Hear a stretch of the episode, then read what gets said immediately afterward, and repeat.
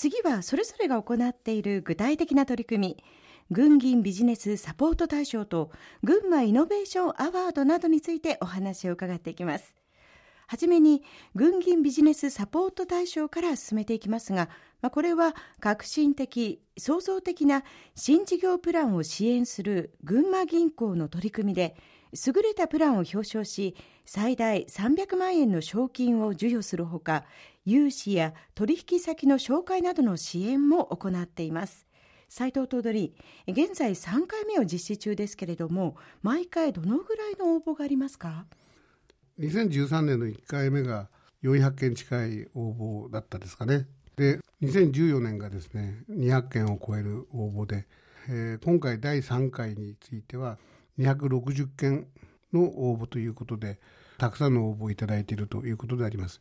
で、このビジネスサポート対象の一番の狙いはですね、はい、お取り先が自分の身の回りでですね、新しいビジネスを考えていただく、また、はい、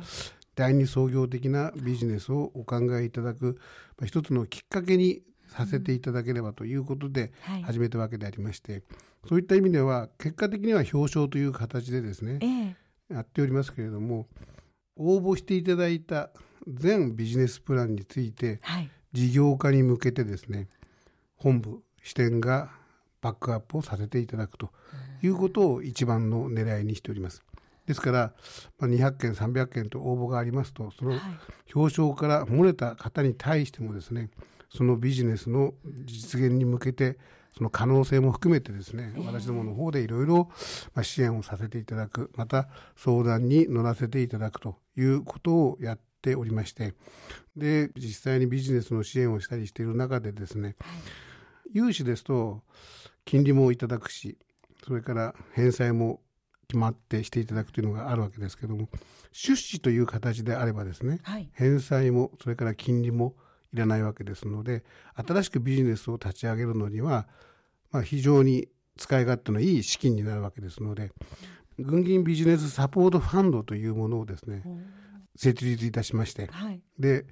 融資ではなくて、まあ、出資金的なものでビジネスを立ち上げる必要があるビジネスモデルについては軍銀ビジネスサポートファンドを通して資金的な面で支援をさせていただいているということもあります。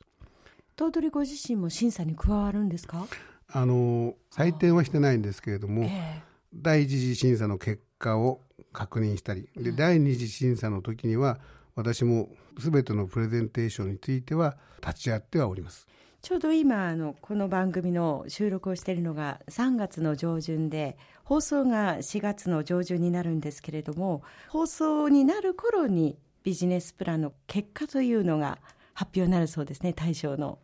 4月の8日の日にですね高崎のホテルで、えあの表彰式とまた受賞者を含めた審査員の方との懇親会を開く予定にはなっております。今回審査員に田中社長も加わったと伺っていますけれど。えあの審査員をですね今回受けさせていただいて先日も二次審査会に行ったんです、うん、で群馬ってよくものづくりものづくりと言われていますけどもなかなかこう実際にえー、詳細を聞くことってあんまないじゃないですか。でね、でもそのビジネスプランを聞いてですね、ええ、ああ、本当素晴らしい会社が群馬県たくさんあるなっていうのは、本当にびっくりしましたね。で、まあ、ものづくりからサービスまで、非常にこう多岐にわたってですね、ええ、まあ、皆さん素晴らしい会社があるっていうことを、まあ、再認識しました。その結果皆さんもぜひ楽しみにしていただきたいと思うんですけれども今後の課題としては、まあ、どのようなことが挙げられると頭取思いますか？そうですね。事業化に向けて私どもが支援をするというのが一番のビジネスサポート対象の目指すところではあるんですけども、はい、ビジネスサポートファンドというその先ほどお話した出資、はい、これを設立してですね一歩、まあ、事業化に向けてまた質的にも変化したのかなと思ってるんですけども、そういった事業化に向けての支援体制をさらにさらにこう強化していくということが大切かなと、そうすることによって群馬県内の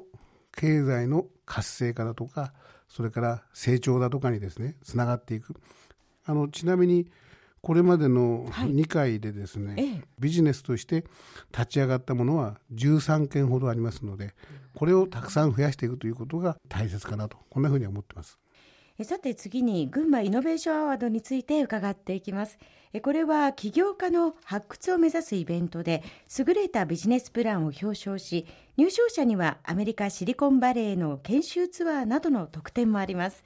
縄文新聞社が主催し田中社長が作った田中仁財団が共催しています、まあ、私も司会を務めさせていただいているので関わりの深いイベントなんですけれども12月に山田グリーンドム前橋で開催する決勝大会ファイナルステージは豪華な演出で圧巻です。もうまさに晴れ舞台というのにふさわしい華やかなステージですけれども田中社長あの豪華さというのはやっぱりこだわりを持ってらっしゃるんですか？そうですね、まあ、豪華さっていうかですね、まあ、晴れの場として日本を代表するようなイベントにしたいなと思ったんですね。ですからあの場にまた出たいっていう若い子も多くてですね、はい、そういう意味では、まあ、演出としてはまあまあ成功したんじゃないかなと思うんです。1回目にあの見たという大学生の方が、ええ、次は自分があの舞台に立ちたいと思ってエントリーをして、という話を私もこの番組の中で聞いたんですよね。そういう意味では大学生にもこう夢を与えるイベントなのかなというふうに思ったんですけれども頭取は今年ファイナルステージにもお越しいただきました。ご覧になった感想はいかがですか？予備知識はあったんですけども華やかだという、まあ、その予備知識を超えるような 素晴らしいアワードだったですね、うん、で私が感じたのは、はい、見に来てる方がたくさんいらっしゃって、うんでこういう方たちのですねビジネス心ビジネスの心というかな、えー、こういったものにですね火を灯すというような効果というんでしょうかね、これもたくさんあったのかなという今、はい、奈良さんがおっしゃられた大学生の方がっていう話されましたけども、おそらくあそこで参加した方はプレゼンターだけではなくて見学に来た方、はい、こういった方たちにもですねその心にですねビジネスの火をつけるような役割を果たしていたのではないかなというのを強く感じましたですね。ビジネスの火をつける。いい言葉ですね。あのそういった中でまた今後こういうふうにしていきたいというような田中社長の中でもこう思いがあると思うんですが。そうですね。前回2000人弱のお客さん来ていただいたんですけど、はい、でもあれはもっともっと多くの方に見てほしくて、ええ、できれば1万人ぐらい集まるようなそういうイベントにどうやったらできるかなと思ってます。で、あれは別に起業を目指す方だけでなくていいと思うんです。はい、ああいった場で自分と同世代がああいう考えを持ってああいう発表してるというその刺激がですね、はい、自分自身のこう将来のを考える上で大きな刺激にもなると思うんですよ。ですからなんかもっといっぱいの人に来てほしいなっていうのが、まあ、今の思いですね。あの田中仁財団ではこのアワードの共催だけでなくて群馬イノベーションスクールも開催していてこの狙いはどんなところにあったんですか？